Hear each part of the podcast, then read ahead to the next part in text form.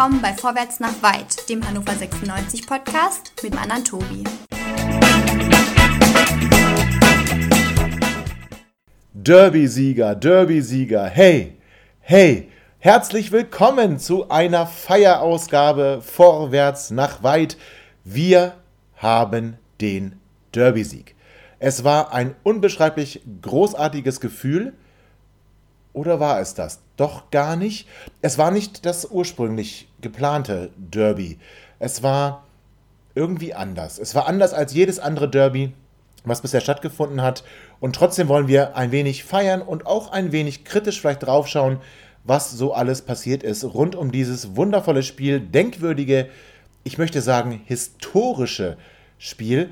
Und da wir so eine kleine Sonderausgabe machen und diese Woche, ich muss sagen, es lag an mir. Es lag an mir, wir, wir konnten keinen Termin finden. Ich habe irgendwie mehr gearbeitet, als ich jemals in meinem Leben wollte. Ich bin ja auch kein Beamter. Können wir heute nicht eine volle Besetzung aufnehmen, denn Dennis schaut weswegen. So, hier sind deswegen der liebe Chris. Hi Chris. Moin, moin, schönen guten Abend. Ja, äh, wieso gibt es noch keinen Derby-Sieger-Pulli 2020? Ich habe einen von 2016 äh, und der möchte gerne äh, Gesellschaft. Schönen guten Abend. Ja, guten Abend. Und dann haben wir noch den André. André, wollen wir nicht vielleicht so ein, so, so ein Pulli einfach selbst auflegen?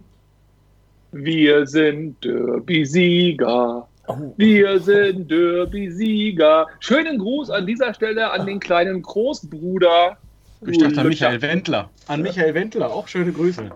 Ja. Auch Michael Wendler, schöne Grüße. Äh, ich möchte auch einen Pulli. Ja, bitte. Ich möchte auch ein XXL, bitte. Danke. Ja, jetzt aber, dann, dann machen wir doch einfach einen. Ja. Ja, nee, vorwärts nach so Derby. Das, wird, das, wird das so ein Pulli wie mein Aufladegerät? Großartig. Ich weil der Winter steht vor der Tür. Also nicht, dass ich dann Ja, äh, berechtigter, berechtigter Hinweis. Und da werdet ihr auch schon gleich merken, liebe HörerInnen, wir sind heute völlig chaotisch unterwegs. Wir haben uns nicht abgesprochen. Diese Aufnahme war nicht geplant. Ich darf aus dem Nähkästchen plaudern. Wir haben gestern kurz überlegt aufzunehmen. Aber ähm, wie gesagt, es ist an mir gescheitert. Und es war so witzig. Heute Abend um, ich sag mal, 20 Uhr und 5 gab es in einer einstelligen WhatsApp-Gruppe die Nachricht, ja, Papa ist bereit. Ja, großartig. Chris, für was warst du denn bereit? Ich war bereit zur Aufnahme. Ich hatte leider schon wieder gelöscht, dass wir uns gestern darauf äh, geeinigt hatten, dass wir uns erst nächste Woche hier treffen. Ja, äh, pff, keine Ahnung, aber ich war bereit. Ja, und ihr seht, was Chris für eine unglaubliche Macht hier hat, dass wenn Chris bereit ist, André sofort parat ist und ich bin ja sowieso 24-7 bei Skype Online. André. Das liegt aber daran, dass ich sofort parat bin, da wir jetzt natürlich hier das Sonderthema aufmachen müssen. Coacher Graus. Ganz klar, ganz klar ah. eine Unzumutbarkeit, wie sich dieser feine Herr über Patrick Twumasi geäußert hat. Und das ist auch das, der Titelthema dieser Sendung hier. Was erlaube Kotschak? Ja, fast. Darf ich, darf ich, darf ich kurz äh, die heutige äh, Ausgabe der neuen Presse äh, Teilsport zitieren? Ja, aber, aber Chris, warte, Chris, warte. Nur, nur ein Ja, nein, nein, du darfst, du darfst auch drei Sätze und fünf Sätze und zehn Sätze zitieren, aber lass uns doch bitte mit was Positivem beginnen. Lass uns doch erstmal noch einmal ganz kurz zurückgucken. Sechs Tage in der Vergangenheit. Es war Samstag, der 3. Oktober. 2000 die 83. Minute. Am Spielfeldrand steht Patrick Tomasi. So. Die Nummer 7 blinkt auf. Er betritt das Spielfeld. Und der Rest ist Geschichte. 96, 4. Braunschweig 0. Ja. Egal. Patrick Tomasi, vielen Dank. Jetzt zitieren, Chris. Moment bitte, Moment bitte, Moment, Moment, Kinder. Also 3. Oktober 2020. Nein, wir meinen nicht den 30. Jahrestag der deutschen Einheit, sondern wir meinen den seit 1900, es war 96 oder war es schon 97? Chris, es war zumindest die Saison 96, 97. 96 war gerade abgestiegen in die Regionalliga, so hieß die dritte Liga damals. Und das Heimspiel gegen den oh, ekelhaften Nachbarn aus dem Osten, ich will das nicht mehr aussprechen, das endete 4 zu 0. Ich war damals im Stadion, war von ja, euch. Da gab es gar nicht, Tobi. Wen gab es nicht? Die Regionalliga gab es gar nicht. Es gab die Regionalliga Nord-Nordost und irgendwie noch 23 andere Regionalligen. Ja, trotzdem war es erstmal der Abstieg in die Regionalliga, in eine der Regionalligen, Herrgott. Ich war damals jedenfalls im Stadion. Chris, du bist ja auch ich sag mal, ähnlich, ähnlich ähm, erfahren. Warst du damals auch schon im Stadion? Nee, tatsächlich nicht, weil ähm, äh, mein, meine Zugehörigkeit äh, zum schönsten Verein der Welt kam tatsächlich erst, äh, nachdem man das äh, Aufstiegsziel in die erste Liga etwas äh, radikal verfehlte und dann zum 100-jährigen tatsächlich abstieg. Und Hase? dem Jahr danach war ich dann dabei. Hase, das ist doch das Jahr. Jetzt verstehe ich dich nicht. Ja, das äh, akustisch oder inhaltlich? Also, ich sag mal so. Inhaltlich. Ja, guck mal, wir sind 1996 abgestiegen, ganz genau, zum 100-jährigen Bestehen. Und genau. in der Folgesaison haben wir das Derby 4 zu 0 gewonnen. Das siehst du, da bin ich doch schon raus. Also da bei dem Spiel war ich nicht dabei. Aber so weit zurück habe ich jetzt auch nicht geguckt bei der Derby-Historie. Ja, das ist ja schon aber mal dein Problem. André, du bist ja auch mindestens gleich alt. Äh, warst du denn damals im Stadion?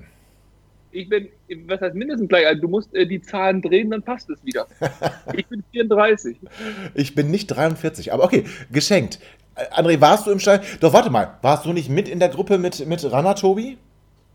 Ja, wir. Das heißt, ihr hattet auch dieses tolle Erlebnis, wo ihr fast vom Auto überfahren worden seid auf der, auf der Straße zurück zum Wartautoplatz? Nein. Schön. Dann warst du nicht mit in der Gruppe. Denn das Richtig. ist das. Nee, aber er hat, er hat das Auto gefahren. Ach so. Jetzt wird ein Schuh draus. Weil das in einer Runner, Tobi, lieben Gruß übrigens an dieser Stelle. Den habe ich nach dem Derby kurz auf ein oder zwei Kaltgetränke getroffen. Und ähm, der erzählte mir dann von dieser Begegnung der dritten Art, also erstmal der Begegnung äh, im Stadion als solches und dann auf dem Weg. Er war, glaube ich, mit seinem Onkel. Äh, Hans war noch mit dabei. Und ich weiß nicht, wer noch, das habe ich jetzt vergessen, ist auch nicht so wichtig. Jedenfalls ähm, konnte er sich auch an dieses Derby erinnern, aber viel mehr an diesen beinahe Autounfall. Es war, nee, warte mal. Also äh, nee, nee, ich bringe was durcheinander. Das war anders. Das war ein Taxifahrer und irgendjemand hat ihm gegen das Taxi getreten. Und äh, der Taxifahrer ist dann ausgestiegen und da es fast eine wilde Schlägerei gegeben. So war das. An die erinnere ich mich auch, aber das mit dem Auto und dem, der wilden Fahrt über den Waterloo-Platz hatte ich jetzt nicht mehr parat. Nee, es aber, war das im äh, Taxi, genau. Das, äh, da, daran erinnerst du dich? Aber was, was denn mal äh, ganz ernsthaft jetzt, also woran ich mich auch erinnere, und das ist einfach diese Veränderung, die der Fußball auch durchgemacht hat ich erinnere mich ja noch, A war es ja noch das Niedersachsenstadion, B gab es ja noch den legendären Block H31, äh, C, da gab es noch äh, die Diskussion, da hatten viele, viele, viele, viele, da hatten zu viele äh, Fans in Anführungszeichen gesetzt, so ein Reichsmeister 38-Schal. Es wurden äh, äh, Anti-Türken oder Anti-Türkei-Gesänge gesungen. Also, wenn man sich noch mal ganz kurz zurückerinnert, und so lange ist es ja nicht her, der Fußball hat da schon viel, viel äh, geschafft in der Zeit und äh, auch viel Gutes, weil wir sonst immer nur schimpfen und uns ärgern über was alles passiert. Aber äh, das ist schon deutlich besser geworden. Bei Weitem noch nicht gut, bei Weitem noch nicht äh, ausreichend, ganz klar. Aber das waren früher schon ganz, ganz schwierige Geschichten zum Teil im Stadion. Es war ganz schlimm. Also H31 war ein purer Nazi-Block. Ich erinnere mich da an Gesänge, in, in Bezug auf Hans Rosenthal, den beliebten Fernsehmoderator, möchte ich gar nicht drüber nachdenken, was da so der Text war. Also das war wirklich ein ganz, ganz schlimmer Nazi-Block. Und an der Stelle muss ich, und ich finde es so toll, dass André das eingeleitet hat, an der Stelle muss ich ein riesen, riesen, riesen Kompliment machen. Ähm, ich nenne ich nenn mal die, das Komplott Hannoverer, weil es 98 gegründet wurde als eine der ersten Vereinigungen der Hannover Ultras ähm, hier gerade mal zuerst. Und all die anderen Ultravereinigungen, die dann noch entstanden sind, ähm, die haben dafür gesorgt, dass die Nazis einfach aus dem Stadion verschwunden sind. Und lasst euch gesagt sein, in H31, und ich war auch damals, ich war noch Schüler, auch wenn das viele nicht glauben werden, aber ich war noch Schüler und es war wirklich wieder, wieder, widerlich. Und ähm, es waren so viele Nazis da unterwegs. Das war überhaupt nicht schön. Das hat der Fußball geschafft. Das haben unsere Ultras geschafft. Deswegen finde ich das ganz, ganz toll, dass es die überhaupt gibt. So, meine Freunde, jetzt haben wir Samstag und Samstag fing an mit einer ersten Halbzeit, die fast nach, ich sag mal, zwei Minuten waren es, glaube ich, oder? Korrigiert mich, wenn ich mich irre. Zwei Minuten das 1 zu 0 für 96 parat hatten. Und fast wäre doch eingetreten, was ich fast, äh, was ich fast, was ich vor dem Spiel prognostiziert habe, dass Timo Hübers, ja gut, ins gegnerische Tor trifft. Habt ihr es denn wenigstens am Fernsehen verfolgt? Habt ihr nicht? Oder ihr sagt, ich hab's, da doch, doch, doch, ich hab's auf jeden Fall verfolgt. Natürlich, wenn man schon nicht ins Stadion geht, dann muss man, dann ist das auf jeden Fall äh, ein Pflichttermin vom Fernseher. Ja, es ging los für die Feuerwehr, das äh, gefiel mir auch super, super gut. Äh, Problem ist aber halt, dass man es irgendwie in der ersten Halbzeit dann überhaupt nicht geschafft hat, äh, äh, den Ball im Tor unterzubringen. Das war pure Dominanz. Hm. Ähm, Braunschweig hat überhaupt kein Licht gesehen. Äh, die haben sind wirklich geschwommen. Ähm, und zur Halbzeit, äh, ja, also war es ja eigentlich nur eine Frage der Zeit, bis dieses erste Tor endlich fällt. Ja, also ich würde sogar sagen, es war tatsächlich ähm, ein, ja, schon ein, ein Beispiel dafür, dass, also Braunschweig hat sich extrem tief zurückgezogen. Ich hatte immer so das Gefühl, wenn 96 den Ball hatte, haben die sich alle sofort in ihre eigene Hälfte zurückgezogen. Es gab da auch wenig Pressing. Die sind nicht, die sind nicht hoch angelaufen oder so etwas, haben 96 den Ball einfach gelassen. Wir hatten ja auch fast 70% Ballbesitz in der ersten Halbzeit. Aber bis auf diese wirklich gute, gute Gelegenheit gleich zu Beginn gab es nicht ganz so viele Torchancen. André, hat man gemerkt, dass 96 zwar die Kontrolle über das Spiel hatte, aber ein bisschen Sorge hatte, da den entscheidenden Fehler zu machen, in einen Konter zu laufen und deswegen nicht so richtig konsequent und nicht das letzte Risiko gesucht hat? Fand ich nicht. Äh, habe ich jetzt so nicht gesehen, teile ich auch nicht. Ich habe eine starke erste Halbzeit gesehen, so wie Chris das eben äh, beschrieben hat. Ähnlich auch übrigens, wie ich die erste Halbzeit in Osnabrück ziemlich gut fand. Da war direkt ein Plan zu sehen, schnelles Spiel nach vorne, mal über die Flügel, mal durch die Mitte, Pässe in den, äh, in den Raum, ähm, schnell nachsetzen, äh, gute, gutes Pressing, sehr, sehr gutes Pressing. Braunschweig äh, ganz nah am eigenen Tor unter Druck gesetzt. Das hat mir alles sehr, sehr gut gefallen. Ja, so ganz zwingend und die ganz großen Chancen waren nicht da. Ähm, okay, gut, außer die eine, aber war nicht da. Aber ganz ehrlich, also mit der Leistung müssen wir uns in der zweiten Liga überhaupt nicht verstecken. Und ich rede jetzt nur über die erste Halbzeit. Die zweite ja. Halbzeit hat für mich aus zwei anderen Punkten heraus sogar nochmal einen äh, Schritt mehr oder eine Schippe mehr draufgelegt, aber ich fand die erste Halbzeit auch grandios, muss oh, ich ganz ehrlich sagen. Aber warte mal kurz. schwache Braunschweiger. Ja, Moment, André, aber also du sagst gerade, du fandst nicht, dass uns die letzte Durchschlagskraft gefehlt hat, dass wir nicht das letzte Risiko gegangen sind, aber Chris, ähm, erinnerst du dich denn an eine Torchance? Jetzt mal abgesehen von dieser, das war ja auch nicht so, doch es war gewollt von Timo, ähm, äh, abgesehen von dem Kopfball von Timo an die Latte, erinnerst du dich da an eine richtig, richtig große Torchance, wo man sagen kann, boah, da haben wir uns in den 16er gespielt. Also, ich will mal so sagen, um, um dir eine Brücke zu bauen und André jetzt mal hier abzuschieben wir haben, also ich fand, wir haben erstmal sehr rechtslastig gespielt. Das heißt, viel gegenüber Kingsley Schindler. Der wurde übrigens sehr gelobt. Ich habe ihn im Stadion deutlich schwächer gesehen, als ihn viele ähm, gesehen haben, die darüber geschrieben haben. Ich fand, dass, dass ähm, er viel versucht hat, dass ihm ganz, ganz wenig gelungen ist. Es ging zwar viel über rechts, wenn es gefährlich wurde, war es aber Linton Miner und es war nicht Kingsley Schindler. Kingsley Schindler hat viele Fehlpässe gespielt, Kingsley Schindler hat Dribblings verloren. Für mich war er eigentlich eine Schwachstelle. Ähm, Gut, äh, das hat die Zeitung äh, ganz deutlich anders beurteilt. Vielleicht hatte ich auch einen schlechten Blick auf ihn, aber ich, ich fand ihn nicht stark. Ähm, so, was ich aber sagen will ist, also wir haben wirklich gefällig gespielt, wir hatten den Ball fast die ganze Zeit, aber es fehlte halt so dieser, diese letzte Idee. Ähm, Genki Haraguchi für mich auf links komplett versch verschenkt. Äh, den brauchen wir im Zentrum, der muss da anspielbereit sein, um die Spitzen einzusetzen. Hendrik war dann sehr bemüht, hat viel versucht, hat die Gegner auf sich gezogen. Ähm, im Kopfballduellen, wenn die Bälle dann hochkamen, hat er dann in der Regel das Nachsehen gehabt. Mir wurde allerdings nach dem Spiel gesagt, das ist Absicht, damit der zweite Ball von uns erobert werden kann. Er einfach nur den Gegenspieler in diesem Duell bindet und ihn so stört, dass er den Kopfball nicht sauber klären kann. Der zweite Ball von uns erobert wird. So sei die Idee gewesen. Ähm, Chris, also dominant ja, guter Fußball, bis 20 Meter vor dem Tor auch ja, aber danach war doch eher nichts, oder? Ja, du hast erstmal sehr weit ausgeholt. Also da muss ich ja ganz viel, also du hast ja ganz viele Bereiche jetzt angesprochen. Ähm, ich mache das aber, oder ich versuche es kurz zu halten. Ich fand Schindler sehr stark. Man hat sehr deutlich gesehen, dass er ein komplett anderer Spielertyp ist als ähm, Roja. Äh, deutlich äh, körperbetonter, äh, sehr schwer, wenn er nach vorne geht, äh, zu verteidigen. Hat teilweise gar nicht so schlechte Bälle reingeschlagen, fand ich. Also ich fand ihn gut. Und ähm, ja, ich gebe dir recht, die rechte Seite Seite war deutlich stärker als die linke. Ähm, und ja, ich weiß auch nicht, warum man Genki äh, immer und immer wieder versucht, irgendwie nach außen zu ziehen. Der hat halt einfach im Zentrum äh, seine größten Stärken. Ähm, Ja, Weidand fand ich auch sehr bemüht. Ich habe mich auch sehr gefreut, dass er wieder in der äh, Startelf war. Und ich finde, das hat, wurde auch belohnt, diese offensive Aufstellung tatsächlich. Und jetzt put it on the poll. Ich will's wissen. Schindler im Derby stark oder schwach? HörerInnen stimmt ab. Die, die ähm, Abstimmung ist bereits auf Twitter veröffentlicht. Also Schindler im Derby stark oder schwach? André, zunächst du. Wie hast du ihn gesehen? Also nicht stark. Ich habe ihn aber auch nicht schwach gesehen. Aber wenn ich wählen müsste, würde ich jetzt eher schwach als stark äh, wählen. Deine Argumentation teile ich. Ich finde, was die Presse in Anführungszeichen falsch dargestellt hat, ist die Kategorie. Wir sollten es nicht stark oder schwach nennen, wir sollten es aktiv nennen. Er war sehr, sehr, sehr aktiv. Äh, ja, gut, er hat auf und runter gelangt, viele Zweikämpfe gemacht und so weiter, aber er war nicht stark. Er hat viele Bälle verloren, die können ja auch mal ins Auge gehen in so einem Spiel. Äh, mit dieser Aktivität hat er sehr, sehr wenig klare Torchancen initiiert.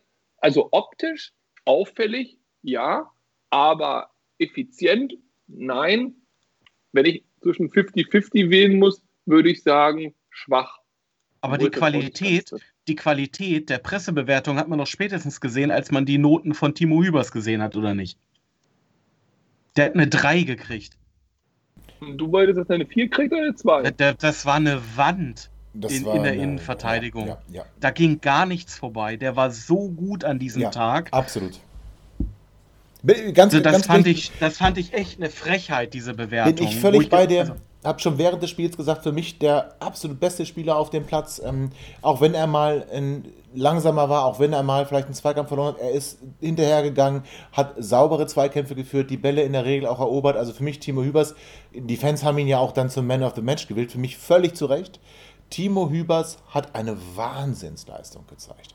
Und Marcel Franke dagegen extrem abgefallen. Obwohl ich fairerweise aber auch sagen muss, also wenn ich in der ersten Halbzeit, ich war ja eben sehr lobend und da möchte ich auch bei bleiben, aber wenn ich in der ersten Halbzeit etwas zu kritisieren habe, dann, dass unser zentrales Mittelfeld mit Kaiser und Franz noch überhaupt nicht passt. Und auch Mike Franz passt aus meiner Sicht noch, noch Betonung auf noch, überhaupt nicht. Ähm, da muss noch ganz, ganz viel tun. Der ist auf jeden Fall noch nicht der Königstransfer, wie man sich vielleicht von ihm bereits erhofft hat, aufgrund seiner Erfahrungen, lange erste Liga-Zeiten mit Freiburg. Hm, ich bin gespannt, wie sich das weiterentwickelt, aber von dem erwarte ich mir noch einen deutlichen Sprung nach vorne, was die Qualität angeht. Denn so ist er nur Mitläufer und kein äh, Leader-Typ. Und ja, also da fehlte mir jetzt ein bisschen was im zentralen Mittelfeld, was die erste Halbzeit anging. Die zweite Halbzeit kann man aus meiner Sicht nicht mehr bewerten. Zum einen, weil er ja auch ausgewechselt wurde in der 64. Minute und äh, zum anderen auch, weil in der zweiten Halbzeit das Spiel ein ganz, ganz anderes war. Also da, da brauchte man in dem Sinne ja kein überlegtes zentrales Mittelfeld mehr. Da ging es nur noch drauf los. Also jetzt eine tolle Überleitung, tolle Überleitung. Äh, warte, warte, warte, warte, warte. Ich, da will ich kurz bleiben bei dem Punkt. Ähm, also Mike Franz, fandst du eher schwach oder fandst du die Kombi Dominik Kaiser, Mike Franz schwach? Oder ähm, wenn wir ihn jetzt vergleichen wollen, ich weiß, das ist jetzt wieder eine dreigeteilte Frage, ich fange schon an wie Stefan Hox. Übrigens, Glückwunsch Hoxi, du bist der neue Stadionsprecher, wenig überraschend, wenn Radio 21 der Medienpartner ist. Hoxi, du hörst uns ja sicher, deswegen Glückwunsch an dich, dass du da jetzt mit auf dem Rasen stehen kannst. Übrigens auch Glückwunsch an Hecki, hat er gut gemacht. Ist nämlich auch, ähm, diesen, teilen sich das so ein bisschen, sind zu zweiter unterwegs, Hecki und Hoxi Ganz, ganz toll. Das, ich ich stelle mir da auch so, so, neue, so neue Maskottchen vor. Hacky und Hoxie, so ein paar Plüschfüchse oder Wölfe, ganz toll. Gut, aber das war jetzt mal in Klammern gesetzt. Gut. Ähm, Mike Franz, Dominik Kaiser, die Kombi eher schwach, Mike Franz abfallend oder jetzt der Vergleich, Jakabiol, der dann gekommen ist, hat er es deutlich besser gemacht als Mike Franz und ist Mike Franz vielleicht doch dann eher ein Ausdorf-Modell? Also der Bier gefällt mir sehr gut. Jetzt weniger in diesem Spiel gegen Braunschweig, weil auch dort hatte er wenig Akzente als zentraler Mittelfeldspieler, weil das zentrale Mittelfeld einfach in der zweiten Halbzeit so gut wie gar nicht mehr stattgefunden hat. Aber im Spiel gegen Osnabrück fand ich ihn bärenstark, insbesondere in der Luft, insbesondere mit der Ruhe am Ball, die er hat. Ähm, geht auch mal in den Zweikampf und gewinnt ihn auch meistens. Also der Biol gefiel mir sehr, sehr gut. Nichtsdestotrotz würde ich auch nicht sagen, dass Franz und Kaiser schlecht waren. Ich fand nur, dass sie in der ersten Halbzeit dem Spiel hm, keinen Stempel aufgedrückt haben, beziehungsweise das Spiel nicht gesteuert haben. Und wenn Haraguchi auf links ist, ich sehe ihn auch lieber auf der Zehnerposition, dann haben wir halt keinen, der diese Spieler in dem, an, in, de, in dem Bereich an sich zieht. Und da hätte ich mir von Mike Franz und Kaiser als gestandene Profis mit viel Erfahrung und auch viel Erstliga-Erfahrung einfach ein bisschen mehr gewünscht. Äh, aber Gott, es war jetzt das äh, dritte Spiel, also bitte jetzt noch nicht den Stab darüber brechen. Wenn die ihre Leistungen bringen, wie sie sie eigentlich können und wie wir sie erwarten, haben wir noch viel Freude mit diesem zentralen Mittelfeld. Also Osman wir 4-1 gewonnen, jetzt mal ehrlich. Also, was los? Chris, was hast du dazu? Ich finde äh, sowohl, also vor allen Dingen Mike Franz, äh, das ist ein Spielertyp, finde ich zumindest bei uns. Ähm, der ist sehr unsichtbar, aber er arbeitet halt sehr viel. Und ähm, das ist jetzt keiner, der irgendwie groß in, in Offensivaktionen glänzt, aber ich glaube, der macht wahnsinnig viel ähm, durch sein Stellungsspiel tatsächlich weg und äh, so negativ bewerten möchte ich ihn tatsächlich hier nicht. Ich finde, man kann Biol und äh, äh Franz überhaupt nicht vergleichen. Ähm, das liegt ganz einfach daran, dass das zwei komplett verschiedene Spielertypen sind. Biol ist deutlich technisch äh, stärker, äh, ist natürlich, also jetzt will ich kein, keine Klischees bedienen, aber er ist halt auch deutlich äh, jünger. Ähm, aber äh, ich finde Mike Franz sehr gut in der Defensive, äh, also im defensiven Mittelfeld und auch in der Kombination mit Kaiser eigentlich ziemlich stark. Äh, das würde ich tatsächlich nicht so negativ bewerten wollen, wie es André gerade getan hat.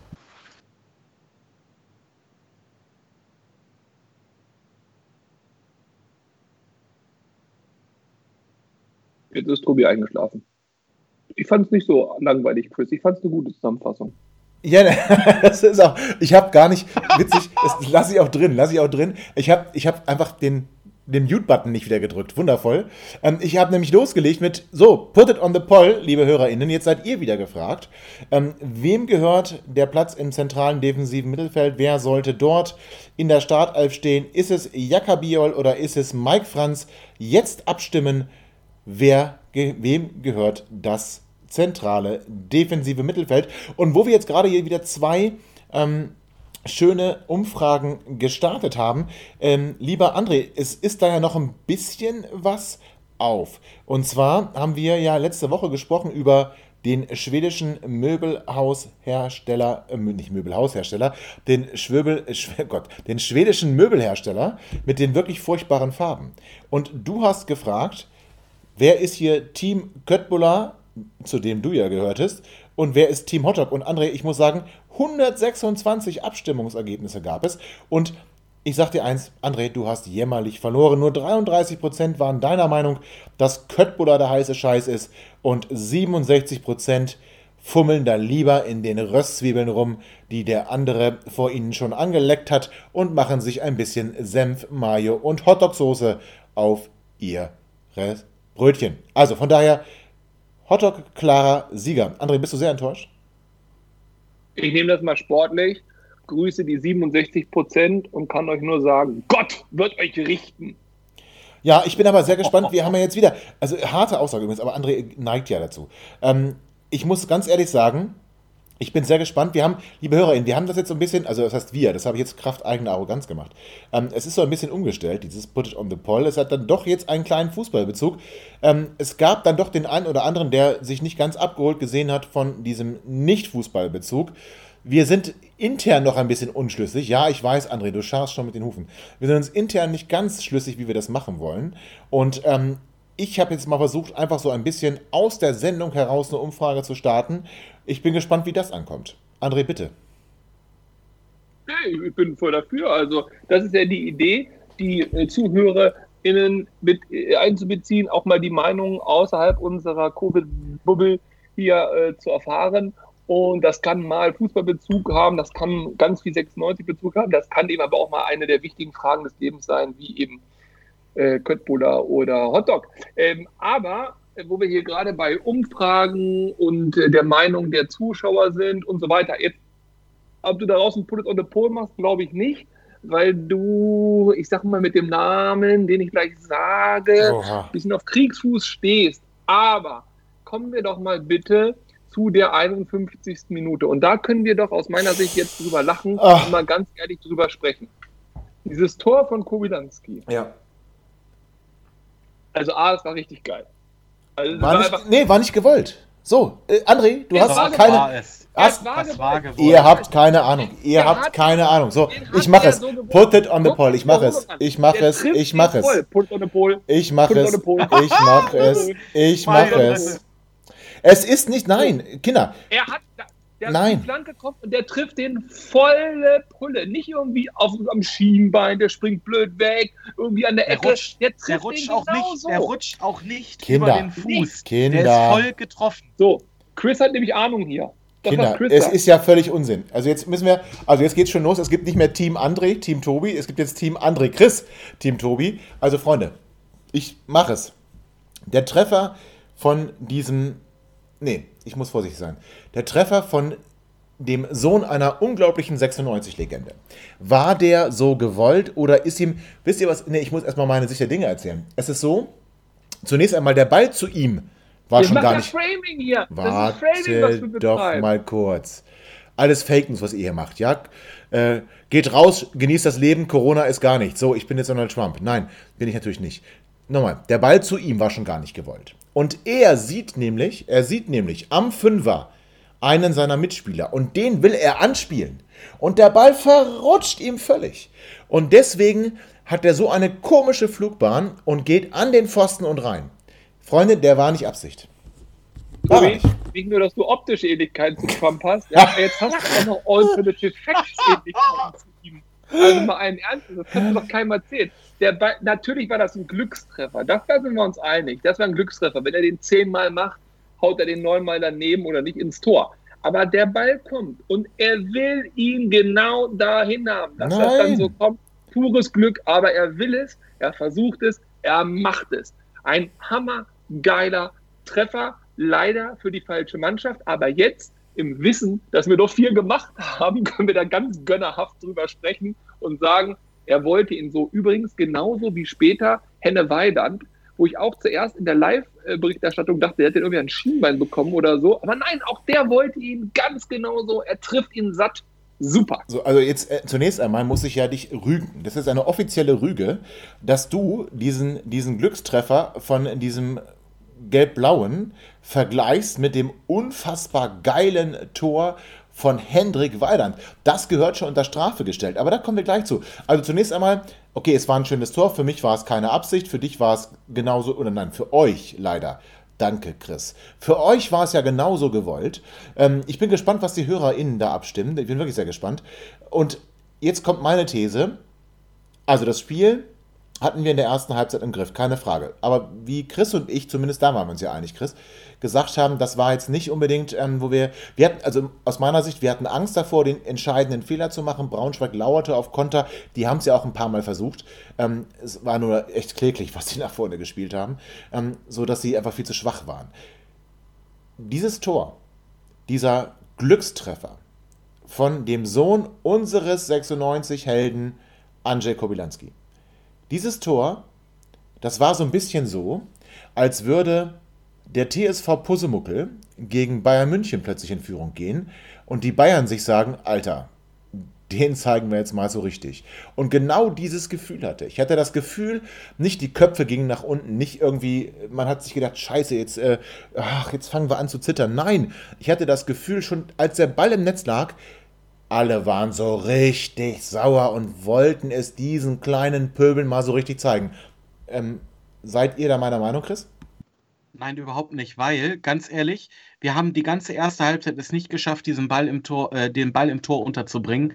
Und äh, wo dann aus heiterem Himmel dieses Tor fiel, äh, habe ich sofort gedacht, ach du Scheiße, die haben in der ersten Halbzeit schon so derbe auf Zeit gespielt.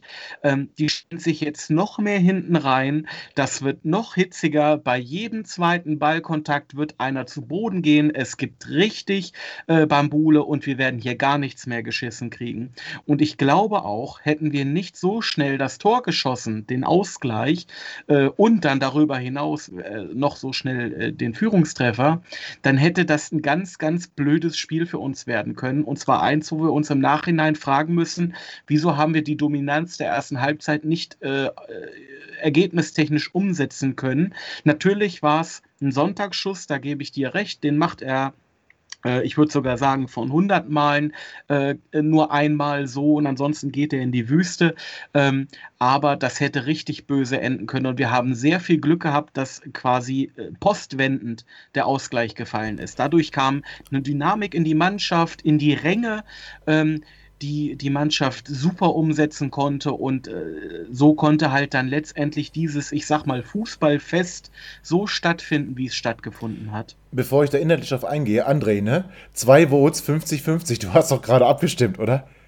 Ja, sicher. Sehr geil, Entschuldigung. Entschuldigung, ja, okay, alles gut. Ne, ist, ist ja auch okay, habe ich ja auch gemacht. Also von daher, ne, alles gut. Also, also aber Chris, aber, warte, warte, warte. Chris, du sagst, einleitend, du bist überhaupt nicht meiner Meinung. Das heißt, äh, ähm, ich habe ja nicht gesagt, dieses Spiel hätte kippen können. Was ich gesagt habe, ist, dass man unseren Spielern, aber vielleicht konntet ihr das am Fernsehen nicht sehen. Also im Stadion hast du gesehen, wie durch alle so ein Ruck ging. Und alle unbedingt wollten, es, sie wollten, dass es schnell weitergeht. Sie wollten, dass, dass sie diese, dieses Tor ähm, möglichst schnell egalisieren. Und ich fand auch, sie sind wütend angelaufen. Und jetzt sagst du, nee, das siehst du ganz anders bekommst dann aber mit Argumenten, die dafür sprechen, dass das Spiel hätte auch schlecht ausgehen können. Völlig unschrittig. André, ähm, wie siehst du das denn? Also hast du diese, ja. diesen Druck durch die Mannschaft gesehen?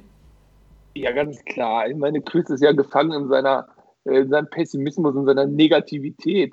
Jetzt muss ich natürlich. Das sagst du, oder Podcast, was? Jetzt muss ich als Sonnenschein des Podcasts hier natürlich nochmal ganz kurz erklären, wie es wirklich war und auch deinen Seitenhieb, Tobi, dass man das am Fernsehen nicht richtig sehen konnte, weil du ja im Stadion warst und äh, Chris nicht, war natürlich gemein, ist aber nicht an mir vorbeigerutscht, habe ich erkannt und hier nochmal geäußert. Also, ich glaube, dass ähm, Braunschweig dieses, mit diesem Tor überhaupt nicht gerechnet hat, weil es, wie gesagt, wirklich ein Glückstor war, absichtlich, aber Glückstor. Und äh, die wussten damit im Prinzip gar nichts anzufangen, haben dann den entscheidenden Fehler gemacht, dass sie äh, sich in ihrer Ordnung etwas verändert haben, nur so ein bisschen, bisschen, bisschen. Und zwar wollten die nochmal einen Hauch defensiver werden. Und das hat ihnen am Ende das Genick gebrochen. Die waren schon in der ersten Halbzeit aus meiner Sicht viel zu passiv und viel zu defensiv. Die haben ja teilweise versucht, den Ball hinten rauszuspielen mit kurzen Abstößen, die, die dann überhaupt völlig verpufft sind, wo sie teilweise Glück hatten, dass die dazwischen sprintenden 96-Spieler nicht an den Ball kamen, die spielerisch gar kein Mittel gefunden haben, den Ball über die Mittellinie zu bringen. Und dementsprechend äh, hatten die halt gehofft, 51. Minute, das ziehen wir jetzt hier noch äh, 40 Minuten durch und dann haben wir es. So, und dann passiert natürlich genau das, was nicht passieren darf, wenn man diese Taktik fährt, nämlich dass im Prinzip im direkten Gegenzug Linden Meiner äh, den da reinlegt. So, und dann steht es 1-1 und jetzt wissen sie nicht, was sie tun sollen. 96 breite Brust, ja, kommt jetzt ins Rollen. Die Zuschauer, auch wenn wenige da waren, äh, konnte man gut hören. Und auf einmal ist dieses Selbstvertrauen bei Braunschweig weg. Und jetzt wollen sie, jetzt haben sie auf einmal etwas zu verlieren. 96 hat nur noch etwas zu gewinnen. Und das ist eine Paarung äh, im Sport und auch insbesondere beim Fußball, die dann teilweise wirklich den Gegner ja im Prinzip aus dem Stadion schießt. Diese psychische Einstellung, jetzt habe ich was zu verlieren und die andere, die jetzt nur noch etwas gewinnen kann. Und dann macht das 96 grandios. Äh, spielen Braunschweig äh, mit Tempo Fußball immer weiter hinten rein, äh, erarbeiten sich Chancen, nutzen diese dann noch eiskalt und am Ende völlig verdient das Ergebnis, insbesondere auch mit der ersten Halbzeit. Und wenn Kobilanski ehrlich gewesen wäre nach dem Spiel, wäre es ihm wahrscheinlich lieber gewesen, er hätte den Ball direkt in die Tribüne gefeuert und vielleicht wäre es dann wirklich 0-0 ausgegangen. Genau, das ist es nämlich. Ich glaube, genau das ist es. Dieses, dieses Tor hat uns, ähm, also wenn wir uns als 96 empfinden, hat uns eigentlich, eigentlich nochmal gezeigt, dass jetzt wirklich ein bisschen mehr auch erforderlich ist, auch in der Offensive erforderlich ist. Und du hast ja gesagt, postwenden quasi fiel das 1 zu 1. Es waren drei Minuten später. Es war wirklich gut von Genki Haraguchi. Wir, wir, gewinnen, ich meine, das war Niklas Holt, gewinnen den Ball an der linken Auslinie. Genki Haraguchi übernimmt den Ball und rennt einfach mal in die gegnerische Hälfte, geht zum 16er geht, Richtung 16er geht, in den 16er wird in meinen Augen gefault. Also für mich, nee. ich bin auf. Warte, doch, Chris, warte doch mal kurz, bitte, Chris, warte doch mal kurz, bitte.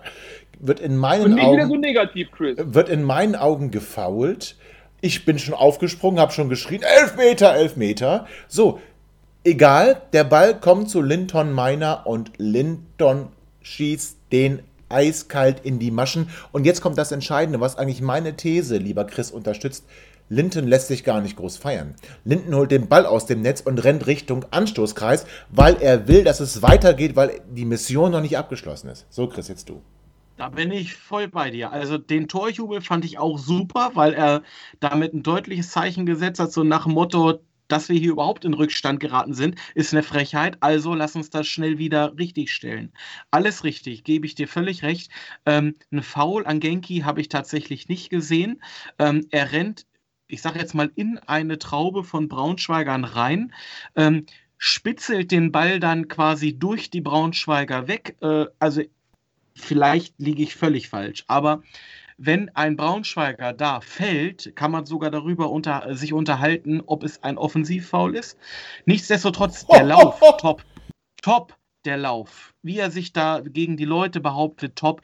Und wie er den Ball dann spitzelt, top. Und äh, ich war auch sehr überrascht, ähm, dass Linden in der Situation so die Ruhe bewahrt und diesen Ball doch relativ souverän äh, äh, mit einem Innenriss quasi am Torwart vorbeilegt, da in die, in die untere Ecke. Äh, Chris, als wir vorhin das Briefing hatten und wir haben gesagt, dass wir jetzt keinen Braunschweiger als Gast einladen, war das nicht der Aufruf an dich, jetzt die Braunschweiger Sicht einzunehmen? So, es gab kein Briefing und André erzählt Quatsch. Aber André, ich bin auf der Tribüne quasi. Faul.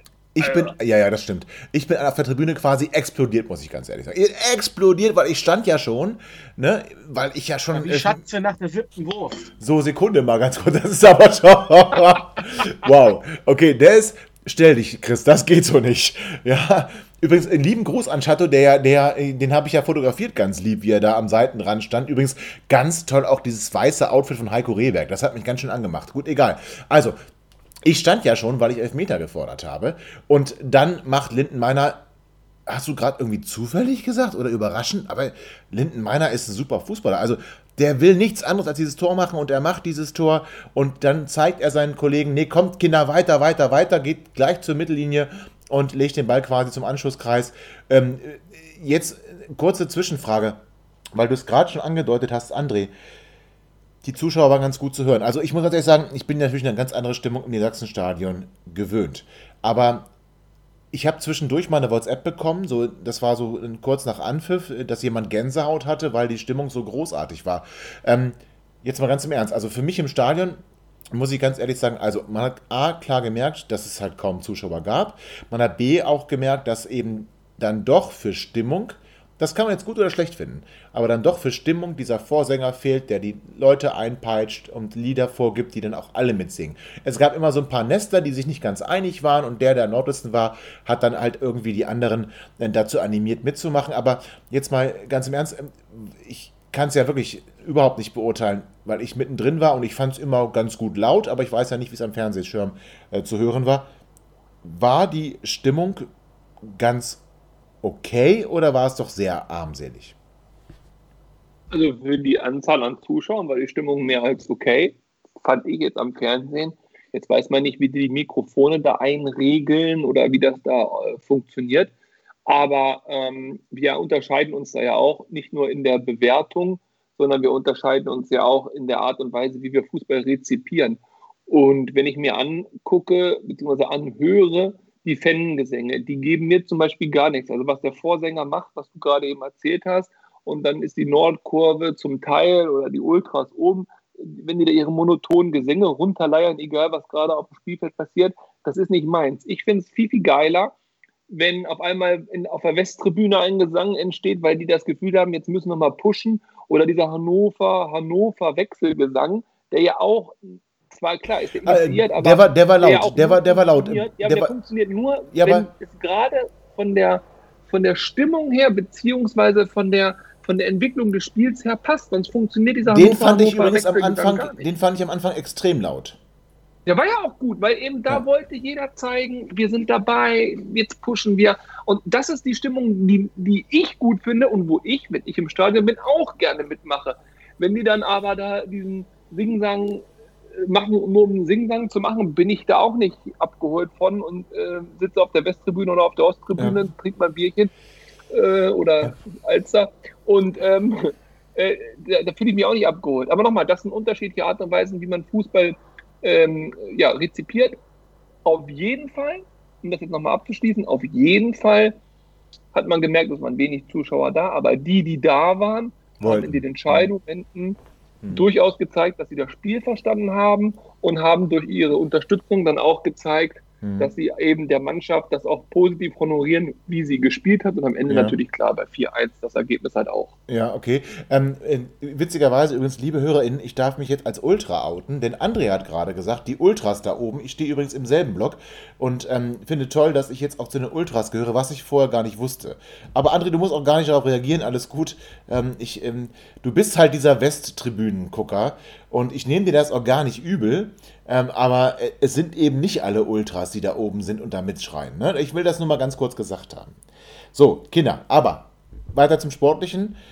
1 zu 1 ist gefallen und 96 machte weiter und machte richtig gut weiter. Und wer auch ganz gut äh, weitermachte, na ganz gut. Tobi, jetzt nochmal ganz kurz, bevor du das Weitermachen ja. erzählst, aber hast du dich jetzt gerade von den Ultras distanziert? Na, ich habe mich nicht von den Ultras distanziert. Nein, alles gut, ich war auch noch so für den Spruch. Okay, okay, okay. Also grundsätzlich glaube ich, hat Tobi immer das Verlangen, sich von dir zu distanzieren. Mm. Ja, ich kenne das Problem. Hier so, also da muss ich kurz applaudieren. Großartig, Chris, hast recht. So, aber jetzt sportliche Kinder. Also, wir haben weitergemacht. 1 zu 1 ist gefallen, aber 96 wollte deutlich mehr. Und einer wollte besonders viel mehr und das war Marvin Duksch. Marvin Duksch konnte sich zwar nicht in die Torschützenliste eintragen, weil er dann, da kommen wir, ja, kommen wir nicht zu, weil er eigentlich eine gute Chance hatte, der, ja, der ist ihm so ein bisschen missraten, das war ein besserer Rückpass, aber Marvin Duksch war trotzdem einer der, der deutlich hervorstechendsten Spieler in diesem Derby. Und er hat eine unglaublich tolle Vorarbeit gegeben, denn Marvin Duksch brachte einen Ball von der rechten Seite in Richtung Elfmeterpunkt und da war Hendrik Weidand. Und Hendrik Weidand holt aus. Und Hendrik Weidand trifft diesen Ball optimal und der schlägt sowas von in den Maschen ein. Und dann explodiert Hendrik Weidand, die ganze Nord explodiert. Und das war völlig gewollt. Also sowohl und das habe ich auch hinterher, ich habe ja dann die zweite Halbzeit zumindest Real Life gesehen bei, bei Sky. Und selbst der Sky Reporter sagte, das scheinen die trainiert zu haben. Dieses, dieses in, also an den 16er gehen von außen, dann an den Elfmeterpunkt spielen. Und das war das erste Mal, wo das gelungen ist. Und Hendrik haut den sowas von geil in die Maschen. Der kann natürlich auch, wenn er ihn nicht trifft, übers Dach gehen. Aber er trifft ihn wirklich. Wow. Besser kannst du A nicht flanken, B nicht abschließen. Für mich war das das absolut großartigste Tor, weil das von dem Sohn von Andrzej äh, Andrzej Kobylanski war nicht gewollt. Das absolut großartigste Tor an diesem Tag. Männer, wie gesagt, die Tribüne ist explodiert, Hendrik ist explodiert. Es gab endlich wieder, vielleicht sogar überraschend, nach dem Tor Gesänge Hendrik Weiland, du bist der beste Mann. Ich erinnere mich gut daran, in der Zeit, der noch nicht vollzogenen Vertragsverlängerung gab es, ich möchte sagen, eine kleine Kampagne in der Presse, die ihn da als geldgeilen, geldgierigen Typen hingestellt haben. Und ich bin so froh und so glücklich, dass es nicht abgefärbt wird auf die Tribüne, sondern dass Hendrik die Anerkennung erfährt, die er auch verdient. Liebe Grüße, Hendrik, an dich. Ähm, geiles Tor. Männer, wie habt ihr es erlebt? Wie seid ihr aus dem Sattel gegangen? Vielleicht fangen wir mit Chris mal an. Ich bin richtig aus dem Sattel gegangen. Ich habe zu meiner Frau später gesagt, ich glaube, das war das erste Mal seit einigen Jahren, dass ich vorm Fernseher geschrien habe tatsächlich. Ähm, grandios. Also die Flanke war super, ohne zu gucken, bedeutet, die Abläufe, die Laufwege äh, sind ein, äh, einstudiert. Ähm, Duxch wusste genau, wo er den Ball hinspielen muss. Ich fand Duxch sowieso episch gut in einem Derby. Der hat in der ersten Halbzeit schon gezeigt, dass er on fire ist, wo er sich da mit dem Braunschweiger richtig mal die Höflichkeiten ausgetauscht hat. Ähm, auch beim, beim äh, zweiten Rückpass dann später auf Niklas, da hat man halt einfach gemerkt, dieses Rücklegen auf den Elfmeterpunkt, das ist äh, offenbar äh, ein wesentlicher Bestandteil des Trainings gewesen. Und wie äh, Hendrik oder ich fand es ja sogar lustig, dass sogar in der Sportschau dann gesagt wird, in den Social Medias hat er den Hashtag Henne regelt und Henne hat geregelt. Das war ein ganz, ganz wichtiges Tor und ich, ich hab, man hat beim Jubel gesehen, äh, dass für ihn da als, als Fan äh, äh, von Hannover äh, genauso ein, Traum in Erfüllung gegangen ist wie als Spieler. Wobei ganz kurz mit diesem, da müssen wir kurz mit aufräumen. Da müssen wir kurz, also ich habe ganz oft gelesen, ähm, in, den, in den Tagen nach dem Derby, dass Herr Hendrik das letzte Derby ähm, noch im Fanblock äh, äh, verfolgt hat und da Niklas Füllkrug zugejubelt hat. Ganz so stimmt das nicht. Ja, ja, das ist Blödsinn gewesen. Also das ist, das, ist, das ist eine Geschichte, die da skizziert wird, die einfach nicht stimmt. Und das muss man auch, wir müssen Hendrik auch nicht die, diesen, diesen Stempel, er war mal 96-Fan und stand in der Kurve, er ist nicht Manuel Neuer, der Schalke dann Richtung Bayern verlässt, sondern das ist viel besser. Hendrik kommt aus der Region. Hendrik hat bei 96 eine Chance bekommen, hat 96 die Treue gehalten und schießt jetzt die Tore, die für den Aufstieg nötig sind. Und wir müssen diese ganze Geschichte doch gar nicht, wir müssen das nicht, wie die Bild das macht. Seine Familie war am Steuern, sein Cousin aus der Schweiz, was ja alles, das stimmt. Mit seinem Cousin saß sie nachher im Biergarten, aber äh, das ist gar, das ist gar nicht wichtig. Wir müssen nicht Hendrik zu mehr machen, als er ist. Er ist der geilste Fußballer, den 96 hat. So. Aber er ist kein 96-Fan. Das muss ja auch nicht sein, er ist 96 Spieler. Und das reicht und er reißt sich den Arsch auf und er gibt immer alles für das Team. Und mehr, mehr muss es dann auch nicht sein. André, wie hast du das Tor erlebt und wie hast du gejubelt? Ich habe mir vorher in der Gartenarbeit einen schönen Hexenschuss zugeholt, lag auf meiner Couch und äh, mein Problem war, dass ich mich nicht mehr bewegen konnte, was du das Wort Und dann kommt das 2-1 und dann jaut sich auch so hoch, so, ja, ja! Und dann tat es aber noch doppelt weh. Äh, Chris, hattest du eigentlich auch schon mal Rücken? Jetzt ist es fies. Du bist ein Sack, André. Red bitte weiter. Ja, werden die eben auch eingedrückt. Ja, aber das ist, kann das ist hier, während ja, aber, geht, mal allen zeigen, dass er während der Aufnahme pinkeln geht, der Bursche. So, ja. Also, zum Thema. Henne Weidern. Ähm, ich bin Gott froh um dieses Tor, das auch gerade Henne Weidand gemacht hat. Aus folgendem Grund. Du hast das ja eben nochmal ganz, ganz herrlich skizziert. Und zwar, ich hatte große Sorgen durch diese mediale Berichterstattung bezüglich seiner Vertragsverlängerung, dass das einen bleibenden Schaden hat. Entweder für ihn, falls er mal äh, ja, nicht so gut gebaut ist mit seinem Selbstbewusstsein, scheint aber nicht der Fall zu sein, und natürlich auch mit den Fans, die ihm dann vielleicht, wenn er mal den entscheidenden Ball übers Tor schießt oder vielleicht mal ein Elfmeter verschießen würde, ihn dann auch gleich äh, vierteilen und federn und aus der Stadt jagen. Dementsprechend hat dieses Tor, das war ja im Prinzip ein Brustlöser auch für die nächsten Wochen, verschafft ihm einfach viel, viel Kredit und jetzt darf er auch den nächsten vielleicht mal an Pfosten äh, schießen. Also von ja. daher, Henne Weidern großartig, dass er es gewesen ist. Und ähm, wie gesagt, das war absolut gewollt. Ein herrliches Tor. Und auch der Dux hat sich äh, klasse da in Szene gesetzt. Und er hat das ja auch direkt drei Minuten später wieder gemacht, der Dux, nämlich mit dem äh, 3 zu 1, aber da kann Chris uns ja mehr zu erzählen. ja, letztendlich war es ja ähnlich. Also äh, war, war ein äh, sehr, also die, die Leute haben den Kopf im Strafraum hochgenommen, es wurde nicht blind abgeschlossen, es wurde auf den freien Nebenmann geachtet. Äh, Linton hat da auch wieder einen tollen Pass rausgespielt und äh, letztendlich macht Duxch genau das gleiche wie vorher, bringt den Ball flach diesmal zurück auf den Elfmeterpunkt und da taucht einer auf, den überhaupt keiner irgendwie auf der Rechnung hat. Äh, Niklas Hult und äh, Niklas? oh Mann. Auf jeden Fall, der Hüll taucht auf und, und hat ein bisschen Glück, dass der Ball abgefälscht wird, aber ich glaube, der Ball hatte durchaus die Chance, auch so ins Tor zu gehen. Ja, tolles 3 zu 1 und damit war der Sack eigentlich zu. Thema Sack, da sind wir ja direkt bei Tobi. Äh, wie hast du denn das 4-1 erlebt? Also Niklas stimmt übrigens. Ne? Ich weiß gar nicht, warum, warum du jetzt ähm, dich da so verunsichern lässt von Andres Geschreibe im Chat. Also natürlich heißt er Niklas Hult. Ja, ähm, genau. Es heißt, es heißt so. Also André ist einfach ein Sack. Das ist halt, das ist, ja, ja, das, das ist, ein Brand, das ist ein Brandstifter, dieser yeah, Mensch. Das ist absolut. Ich verstehe auch nicht, dass der hier jede Woche auftaucht. Hast du dir die Hände gewaschen? Großartig. Nee, Männer. So, das 4 zu 1, ja. Also zunächst einmal, ähm, ich fand das auch ganz gut, wobei es wird mir jetzt ein bisschen zu, zu schön geredet, das 3 zu 1. Ähm, es war schon erstmal ein bisschen Ping-Pong im Strafraum und es war ein bisschen Glück, dass der Ball noch rauskommt zu Marvin Duksch, der das natürlich großartig macht und auch Niklas Hult macht das großartig. Und wisst ihr, worüber ich mich freue, ja? Wir haben jetzt mal einen richtigen Linksverteidiger, ja? Mit dem Niklas Hult. Und wisst ihr, wem ich denn, also was ich wirklich gefeiert habe als eine der Top-Meldungen nach dem Derby, dass eine gewisse oh Gott, ich wollte jetzt gerade ein ganz schlimmes Wort sagen, nee, dass eine, eine gewisse Person, ähm, nämlich Matthias Oscholek, der vereinslos ist, vielleicht die äh, Braunschweiger Eintracht verstärkt. Kinder, das würde ich ja feiern wie nichts, wie nichts anderes. Ich gönne, wirklich, ich gönne Eintracht Braunschweig so sehr, Matthias Oscholek. Das könnt ihr euch nicht vorstellen. Und Niklas Hult hat eben gezeigt, dass ein Linksverteidiger nicht nur links verteidigen muss, sondern dass er plötzlich mal im Strafraum steht und auch ganz überlegt abschließt. Also mein Herz hat er gewonnen, so wie alle von den Derby-Siegern. Und das war wirklich, es war auch ein schönes Tor, oder André?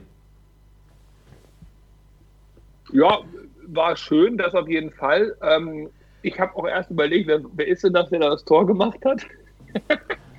habe ich so schnell gar nicht auf dem Schirm gehabt und erkannt, weil ich die Position in dem Moment auch gar nicht so richtig äh, ja, war, zuordnen konnte. Das Aber war Niklas. ja, war der Niklas. Aber es zeigt halt äh, auch, und das hat, glaube ich, Chris eben äh, gesagt, als er noch da war, ähm, dass der Duxch genau weiß, wohin er den Ball zu spielen hat. Und es war der zweite Pass von Duxch, der, der war zwar nicht No-Look, aber wo er die Linie runtergeht, den Ball im Rückraum von der Verteidigung Richtung Elfmeterpunkt spielt und wo auch wirklich erst weiter, dann äh, holt, er auch im Prinzip hinläuft und dann eben auch äh, dort zum Abschluss kommt. Und das hat mir sehr, sehr gut gefallen. Einfacher Fußball, keine Frage. Das war jetzt nicht äh, Tiki-Taka und Zauberfüßchen. Einfacher Fußball, aber genau so geht es, insbesondere in der zweiten Liga, insbesondere gegen Eintracht Braunschweig. Ja. Und äh, also ich muss ganz ehrlich sagen, ich bin ja sonst eher auch ein bisschen kritisch und ich habe letzte Saison viel, viel, viel zu motzen gehabt. Aber die gesamte Saison bisher, auch wenn wir in Osnabrück Punkte haben liegen lassen, aber die gesamte Saison bisher gefällt mir sehr, sehr gut, auch spielerisch. Hm. Wir werden nicht jedes Spiel gewinnen, wir werden auch nicht jede Mannschaft viel als aus dem Stadion schießen, aber es scheint so zu sein, dass wir in jedem Spiel durchaus die Qualität haben, das Spiel eine gewisse Zeit lang zu bestimmen, zu Chancen zu kommen und wenn wir dann natürlich unsere Chancen auch machen, dann auch die Spiele zu gewinnen. Und ich bin sehr, sehr optimistisch, obwohl die Saison gerade erst begonnen hat, obwohl viele Spieler noch gar nicht im System angekommen sind, dass das vielleicht doch eine durchaus bessere Saison werden kann, als ich es befürchtet habe. Sag ganz ehrlich. Ja, glaube ich, das glaube ich ganz ehrlich auch. Und dann dazu äh, passt auch, dass wir dann auch danach, also nach dem 3 zu 1 hast du gemerkt, bei, bei den Gästen aus der widerlichen Stadt im, im Osten von Peine, ähm, war dann auch die Luft irgendwie raus. Äh, auch wenn sie nochmal versucht haben, mit dem X96er uns ein bisschen zu ärgern, der auch nochmal zwei Schüsschen hatte, aber mein Gott, naja, nicht, nicht erwähnenswert. Ähm, und wir haben trotzdem weitergemacht. Also wir haben nicht aufgehört, ja. Ähm, Marvin Duksch wollte noch unbedingt sein Tor machen, macht dann halt eher einen Rückpass und dann kommt aber Genkis große Stunde, Genki Haraguchi, auf links zwar verschenkt und ich glaube auch, dass er ein bisschen sauer war, muss ich ganz ehrlich sagen. Also irgendwas war da mit ihm emotional. Ähm, er macht dann das 4 zu 1, wirklich schönes Tor und flippt dann so ein bisschen auch aus da an der, an, an der Eckfahne, zu der er dann gerannt ist, ähm, klopft sich dann so auf sein, auf sein Logo, wenigstens küsst er es nicht. Und wisst ihr, was ich toll gefunden habe? Sowohl ähm, beim 3 zu 1 von Niklas Hult als auch beim 4 zu 1 von Genki Haraguchi sind die Spieler, die bereits ausgewechselt wurden, zu dem Torschützen gelaufen und haben mitgejubelt. Und das ist das, was ich wirklich, das sieht man wahrscheinlich im Fernsehen nicht, aber das ist das, was ich im Stadion sehe und wo ich sage, ey Kinder, das ist echt eine Mannschaft. Das heißt, das ist genau das, was ich, was ich ähm, erwarte, äh, dass auch die Ersatzspieler sich freuen, die ausgewechselt wurden. Marvin Duksch auch ganz vorne, ganz vorne dabei. Rannte da immer wie ein Duracell-Häschen zum Torschützen. Und das finde ich toll. Und genau das, genau das möchte ich sehen, dass sie eine Mannschaft sind, dass sie, dass sie sich gegenseitig feiern. Das ist Marvin Duksch auch nach dem Spiel gesagt, es ist egal, ob ich ein Tor mache oder nicht. Das ist nicht wichtig, sondern wichtig ist, dass wir gewinnen. Und das ist genau diese Einstellung, nicht wie Freddy Bobic, der sagt, ich gewinne lieber 3-2, mache drei Tore als 1 0, ähm, sondern Marvin Dux sagt, es ist egal, ob ich ein Tor schieße, Hauptsache, Hauptsache wir gewinnen, die Mannschaft spielt gut und das kaufe ich den, kaufe ich den wirklich uneingeschränkt ab nach diesem Spiel. Die haben sich gegenseitig gefeiert. Und das, das war wirklich schön zu sehen. Und ich muss ganz ehrlich gestehen, ich hatte Tränen in den Augen. Ich will jetzt auch gar nicht so pathetisch werden, aber ich hatte tatsächlich Tränen in den Augen. Es war, ähm, das möchte ich als Resümee nochmal kurz ziehen, ähm, im Stadion natürlich völlig anders als, als ähm, zum Beispiel 2017 ähm, beim letzten Derby, ähm, wo ich ja noch gearbeitet habe ähm, auf, auf, der Pressetribüne und äh, äh, gar nicht so richtig feiern konnte. Aber es war halt eine unglaublich elektrisierende Stimmung. Es war, es war laut, es war die ganze Zeit wirklich, boah, das, das ging so durch, durch, durch die, durch, ähm, durch, durch jede Körperfaser. Das war aber in dem Spiel auch. Es war anders, aber es war genauso emotional und es hat mich komplett gepackt. Vielleicht war es auch die, die Tatsache, sieben Monate nicht im Stadion gewesen zu sein und dann plötzlich bei diesem Spiel wieder da zu sein. Ähm, ich hatte einen guten Freund dabei, witzigerweise ein gebürtiger Braunschweiger. Ähm, aber egal. Du hast ja Freunde. Ja, ja, Moment, aber der ist 96-Fan. Also er ist nur, wie hat er es mir vom, ich habe hab ihn begrüßt, na du scheiß Braunschweiger, und dann hat er gesagt, ich bin doch nur da geboren. Ich bin doch 96er. So, also von daher völlig okay. Ähm, es war äh, unglaubliches, unglaubliches, ähm, unglaubliche Emotionen und äh, wie gesagt, Spiel super, grandios gewonnen. André, du hast recht, wir werden nicht jeden Gegner 4-1 weghauen, aber ich glaube, dass wir doch, wir waren sehr kritisch, ne? wir waren wirklich sehr kritisch und ähm, nach dem Osnabrück-Spiel auch vielleicht sogar zu Recht, aber, oh, ach nee, jetzt kommt Union Berlin, ja, da reden wir nicht drüber. Also, nach dem Osnabrück-Spiel vielleicht auch zu Recht, aber das Spiel gegen Braunschweig hat gezeigt, wir haben schon eine Mannschaft, die in der Lage ist, ein Spiel zu dominieren. Wir haben eine Mannschaft, die in der Lage ist, wenn sie will, und das ist das Entscheidende, wenn sie will. Wenn sie will, auch wirklich den Gegner zu dominieren, an die Wand zu spielen und Tore zu schießen. Und wenn wir dieses Wollen, dieses Wollen öfter auf den Platz bekommen als ein Nichtwollen, glaube ich, werden wir eine ganz gewichtige Rolle um den Aufstieg mitsprechen äh, oder mitspielen. Das heißt nicht nach dem 4 zu 1 gegen Braunschweig, wir steigen jetzt auf. Das heißt aber, wenn das Potenzial voll ausgeschöpft wird, dann sind wir unfassbar unfassbar schwer zu schlagen, was dann auch im nächsten Zug ähm, der SC Paderborn feststellen wird, gegen den wir dann ja nach der Länderspielpause spielen. Worauf ich jetzt aber nochmal kurz eingehen möchte, sind die Sachen nach dem Spiel. Und zwar ähm, im Stadion, ich darf es euch ja kurz mal berichten, ihr wart ja nicht dabei, ähm, ich weiß, ich habe ja auch ein paar Fotos getwittert ähm, vor dem Spiel, wo dann gesagt wurde, ja, Abstand ist ja irgendwie nicht so und keine Masken. Das war also erstmal was auf, auf dem Stadionvorplatz und zweitens hat die Perspektive auch so ein bisschen das verzerrt. Also es gab schon Abstand, es gab auch Abstandsmarkierungen beim Einlass und im Stadion musstest du halt überall deine Maske tragen, außer am Platz. Das haben die auch gut gemacht. Es gab wirklich immer genug Abstand. Du saßt immer zu zweit und ähm, äh, innerhalb von anderthalb Metern gab es niemanden, der neben dir saß. Das war also völlig, völlig, völlig okay. Bisschen kritisch war es dann in der Halbzeitpause an den, an den Essen- und Getränkeständen. Übrigens das neue Bezahlsystem super, offenes System, du brauchst hier nichts mehr aufladen, finde ich großartig. So, beim Rausgehen allerdings. Du kommst dann auf diesen Stadionvorplatz. Ähm, es ist ein ähnliches Gedränge wie auch sonst äh, bei normalen Bundesligaspielen. Wirst dann da mit einem ähm, Wasserwerfer und der Bereitschaftspolizei empfangen. Fand ich erstmal, fand äh, gewöhnungsbedürftig bis ziemlich abstoßend, aber auf der anderen Seite, und jetzt muss ich selbstkritisch werden. Ich war nicht mit bei der Aktion am Zaun. Das hätte ich nicht gemacht. Erstens bin ich kein Mitläufer, ich gehöre nicht zur Szene, ähm, wusste davon nichts und renne dann auch nicht hinterher, nur weil ich sehe, dass da ein paar bunte Lichterchen brennen. Das ist nicht meine Art. Ähm, aber ich stand sehr wohl äh, an der Nordkurve da am Stand, am Bierstand, äh, habe mich da mit, mit, mit, mit, Freunden getroffen. Also wie gesagt, Rana Tobi war mit dabei, ähm, Philipp und Johannes ähm, waren mit dabei und noch ein paar andere. Und wir standen da wirklich viel zu nah. Und wir hatten keine, keine, keinen Mund-Nasenschutz. Also es war, irgendwie war es dann doch wie, wie immer nach dem Fußballspiel. Man trifft sich halt da an der Ampel und man trinkt ein Bierchen zusammen. Und mal unabhängig, wie gesagt, von der Aktion am Stand, äh, am, am, am, am Zaun, ähm, hat die Polizei dann auch diese ganze Versammlung um die Nordkurve aufgelöst. Die kamen dann auch gesagt, hier, wir lösen das jetzt hier auf, Sie verlassen jetzt bitte das Gelände. Es gab so viele Verstöße gegen ähm, die Hygiene- und Abstandsregeln. Wir sind dann auch völlig ähm, widerstandslos gegangen, sind dann noch in den Waterloo-Biergarten gegangen, wo das ein bisschen besser gemacht wurde mit dem Hygienekonzept. Wir waren vielleicht auch ein bisschen feinfühliger dann. Ähm, jetzt die Aktion am Zaun.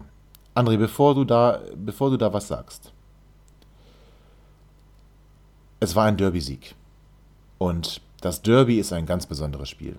Und dieses Derby, wenn du das gewinnst, dann, dann ist da einfach mal Emotion pur. Das heißt, natürlich kann man sagen, das war nicht unbedingt ähm, Corona-gerecht. Ich muss aber auch sagen, die Leute, die zur Szene gehören und die da als erstes hinmarschiert sind zum Ausgang oder zur Ausfahrt der Arena, die hatten alle Mund-Nasenschutz auf. Und die haben auf dem Weg dahin auch die Abstandsregeln beachtet.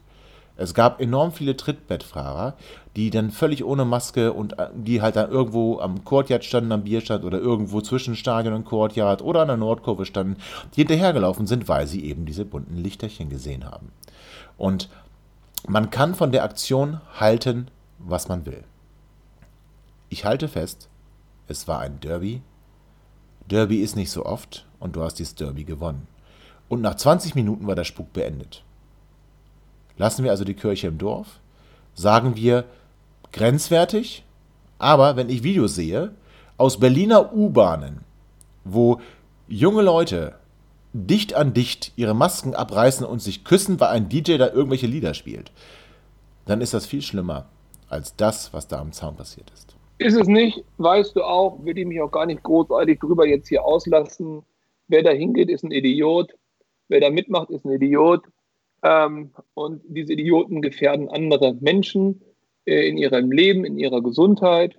Wer der Meinung ist, das gut heißen zu müssen, dahin zu gehen oder das mit war doch nur einmal Derby äh, zu relativieren, äh, ist auch für mich ein Idiot. Es gibt für mich in keinster Weise keinerlei Rechtfertigung. Das Ganze hat so einen beschissenen Fadenbeigeschmack, dass dieses ganze schöne Spiel, wo wir uns eben so schön drüber unterhalten haben, was für sich alleine genommen ein so tolles Erlebnis war, ähm, dass es im Prinzip das Ganze äh, völlig in die Tonne kloppt.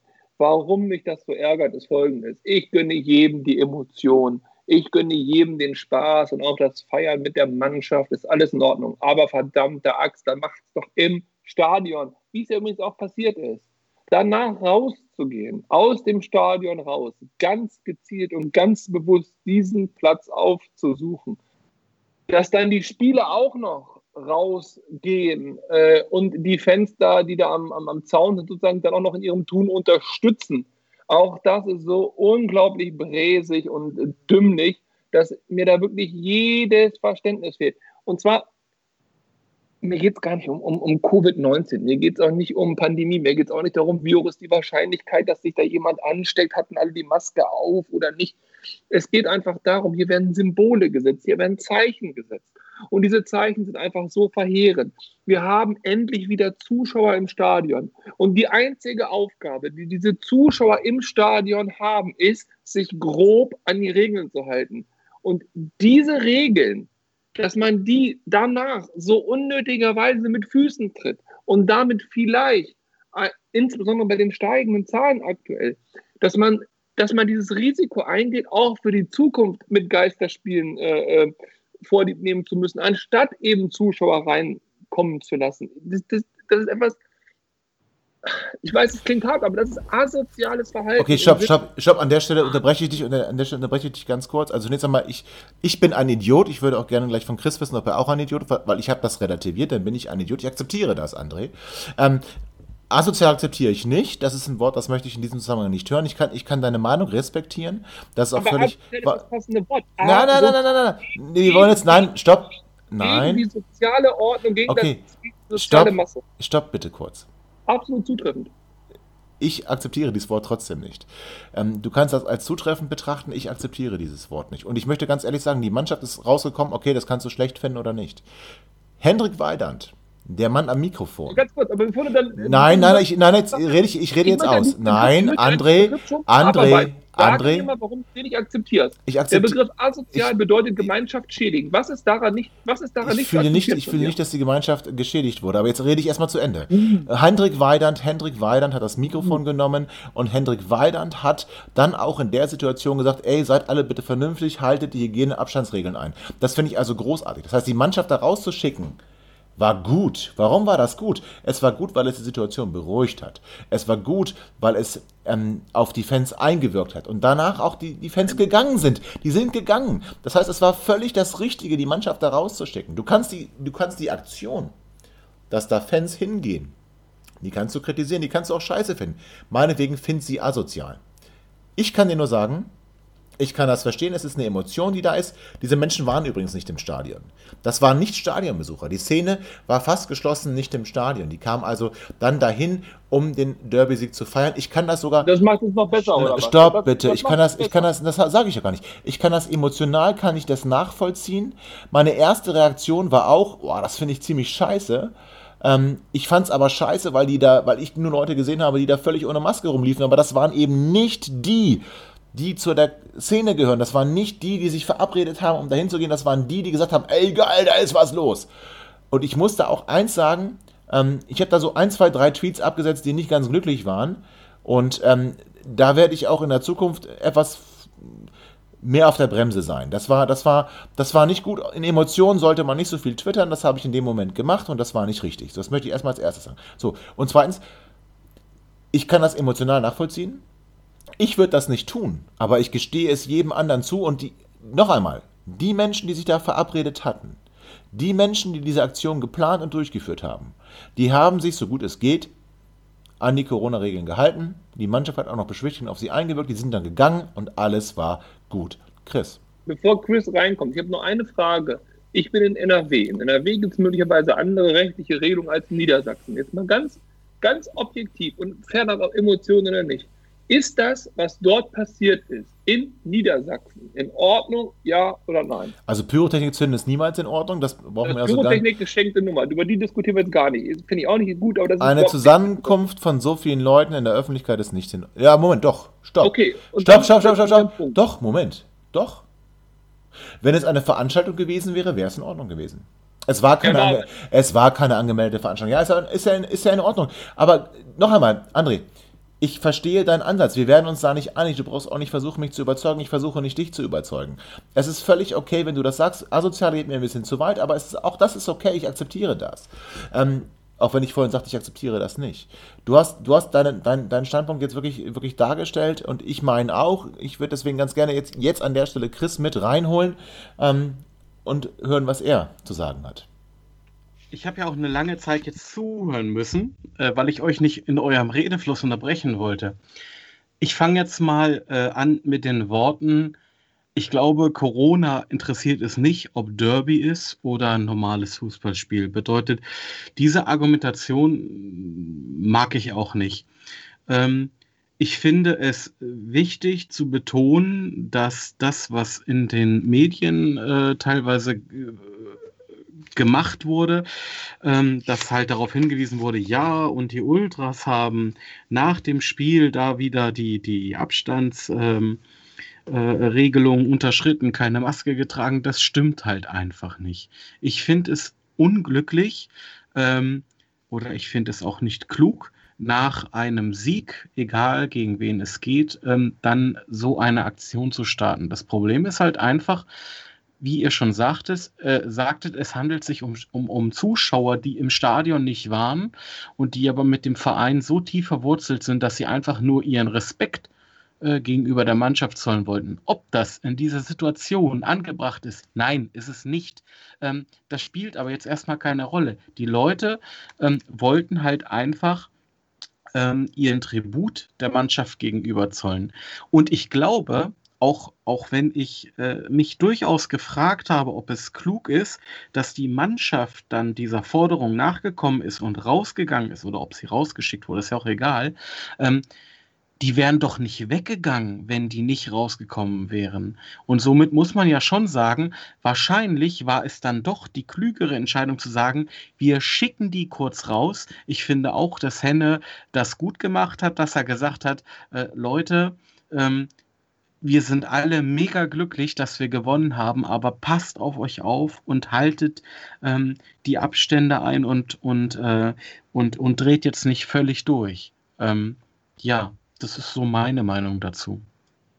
Also, ja, akzeptiere ich. Ich habe einen wichtigen Punkt, nochmal, ich habe meine Sicht der Dinge und meine Bewertung deutlich gemacht. Äh, ihr eure auch, ist alles okay. Ähm, für mich der entscheidende Punkt, warum ich das mit der Mannschaft auch nochmal explizit angesprochen habe, ist folgender. In dem Moment, wo die Mannschaft rausgeht, und es ist mir völlig egal, wirklich völlig egal, ob da aktive Fans sind, inaktive Fans sind, Ultras sind, Großmütter mit ihren Enkelkindern sind, ob die im Stadion vorher waren oder nicht, ist nicht mein Punkt. In dem Moment, wo die Mannschaft rausgeht, legitimiert sie das Verhalten der Zuschauer am Zaun. Oder beschwichtigt die Situation. Die, oder beschwichtigt die Situation. Doch, das war. Warte, warte, André, nee, warte. Nicht, wissen Sie. André, wir hatten das, äh, wir hatten das nach der Derby. Lass mich auch noch kurz den ja. Gedanken zu Ende bringen. Sie beschwichtigt gar nichts. Das wissen wir nicht. Das können wir im Nachgang dann eruieren, aber in dem Moment weißt du nicht, ob es beschwichtigt. Klammer auf, die Pyros, die gestartet wurden, sind ja auch dann erst gestartet worden. Also beschwichtigt Stimmt nicht. können wir denken, Stimmt nicht. diskutieren. Stimmt nicht, die Pyros, die Pyros wurden auch schon auf dem Weg dahin gezündet. Das stimmt, das stimmt so nicht. Aber als die Mannschaft da war, wurden Pyros gezündet, ja oder nein? Ja, aber nicht erst ja, dann. Nicht erst dann. Ein Schnickschnack. So, brauchen wir doch nicht drüber diskutieren, brauchen wir nicht gut reden. Hast du selber auch gesagt, dass du mit den Pyros auch nicht ganz einverstanden warst. Aber auf die Pyros will ich gar nicht hinaus. Die Mannschaft kommt raus und sie legitimiert das Verhalten am Zaun. Und sie beschwichtigt aus meiner Sicht nichts, aber das könnt ihr gerne so sehen. Das ist auch in Ordnung. Mir geht es nur darum, das Zeichen, was sie damit setzen, das ist verheerend. Das Zeichen bedeutet, Fans, ihr seid zum Zaun gekommen, ihr habt nach uns gerufen, wir kommen raus, gerne auch mit eurer Argumentation, um euch zu beschwichtigen, um euch gleich nach Hause zu schicken. Aber das Bild, was gezeichnet worden ist, Fans rufen, Mannschaft kommt. Und beim nächsten Spiel Warum sollten die Fans nicht, wenn wir Düsseldorf 4-0 wegpusten, am Zaun stehen? Sag ich dir. Warum Weil es dann, dann nicht gegen Braunschweig Weil es nicht Derby ist. Derby ist was Besonderes. Ja, also, das, äh, wenn ihr das glaubt, ich, also, das ist so. Da würde ich, würd ich meine berufliche Expertise reinwerfen. Äh, wenn du einer Gruppe von Menschen, zum Beispiel Schülern, etwas zugestehst und dann es locker lässt, glaube mir, sie nehmen es sich als Recht raus, auch beim nächsten Mal es zumindest mal wieder zu versuchen. Glaube du mir. Und das hätte man von Anfang an einem Keim ersticken müssen. Glaube du mir, die Szene macht das nicht bei jedem Spiel, sondern die Szene, der ist das Derby so genauso wichtig, wie es uns ja auch wichtig ist. Wir reden jetzt über eine Stunde über dieses, über dieses Spiel. Das haben wir noch nie bei einem Spiel vorher gemacht. Eine Sondersendung gemacht nach einem Sieg. Das haben wir noch nie gemacht. Aus gutem Grund, weil das Derby eben über allem steht. Es steht über allem. Und das ist auch bei der Fanszene so. Und die, die Szene wird nicht nach einem 4-0 gegen, auch nicht nach einem 10-0 gegen Düsseldorf dahin kommen und das Gleiche machen. Es ist nicht Derby. Derby ist nur gegen Braunschweig und damit als Heimspiel nur einmal in dieser Saison. Und ich sage dir, wäre es nicht Derby gewesen, sondern wäre es ein Spiel gegen den SV Sandhausen gewesen und wir hätten 4 zu 1 gewonnen, dann wäre da kein Mensch am Zaun gewesen. Okay, und wenn es das DFB-Pokal gegen Werder Bremen ist, wo wir 4-1 gewinnen? Nee, Derby ist Der nein, nein, nein. Ist der drittletzte Spieltag und wir steigen auf. Hoffentlich. Mir geht es mir geht's einfach nur um Folgendes. Mir geht es mir geht's nicht ob Braunschweig oder nicht. Ich verstehe auch dein Argument mit den, mit den Emotionen. Verstehe ich total. Ist nicht, ist nicht der Punkt. Trotz alledem müssen sich die erwachsenen Menschen, die dort hingehen, so im Griff haben, dass sie eigenständig erkennen, das, was wir hier gerade machen, ist zumindest mal ganz vorsichtig formuliert suboptimal. Und wenn ich das ja. erkenne, und du hast es selber gesagt, ja, du ja, bist nicht hingegangen. Ich wäre nicht hingegangen. Und diese, diese Einschätzung und diese Konsequenz könnte man doch eigentlich von allen erwarten. Insbesondere in einer Pandemiesituation, insbesondere in einer Situation mit steigenden Zahlen, insbesondere in einer hochgradig sensiblen Situation, was Zuschauer und Fußball angeht. Ja, ja und grundsätzlich hast du recht. Die Presse, wenn du dir die Presseberichterstattung aktuell anguckst, dann sagt die Kanzlerin heute zum Beispiel, Fußball mit nur Geisterspielen ist denkbar. Ich will nicht behaupten, dass sie das sagt, weil sie 96 gegen Braunschweig geguckt hat. Das ist mehr Quatsch. Aber es, es ist eben ein Tropfen auf dieses Fass. Und das ärgert mich so massiv, weil die Leute, die im Stadion waren, haben sich alle, alle durch die Bank weg vernünftig verhalten, haben angefeuert, haben ihr Bierchen getrunken, haben ein schönes Spiel erlebt. Und das ist doch das Erlebnis Fußball. Und damit hätte es eigentlich zu Ende sein müssen. Grundsätzlich bin ich, bin ich ja deiner Meinung, dass man, also rational, rational gibt es, jetzt mal abgesehen von der Wortwahl, dann da nichts entgegenzusetzen. Das ist so. Deswegen war ja auch meine erste Reaktion, oh, ich finde das richtig scheiße. Aber in der Emotion, ich war ja auch sehr emotional aufgeladen. Trotzdem wäre ich da nicht hingegangen, aber ich habe es anders begründet. Ich habe es nicht mit, mit Corona und sowas begründet, ich habe es begründet, ich gehöre nicht zur Szene, ich wusste von der Aktion nichts, deswegen gehe ich nicht als Trittbettfahrer damit hin und tue so, als würde ich dazugehören. Das tue ich nicht, deswegen mache ich das nicht. Ich respektiere, das war mein Grund, ich respektiere ich respektiere, dass die Szene das für sich proklamiert, das für sich in Anspruch nimmt und dann habe ich da nichts verloren, weil ich da nicht dazugehöre. Das war mehr mein Grund, aber rational, rational gibt es wenig dem entgegenzusetzen, was du gerade gesagt hast. Emotional muss ich sagen, beurteile ich das ein bisschen anders. Aber die, wir haben das, wir haben das besprochen. Ich verstehe, ich verstehe deinen Standpunkt.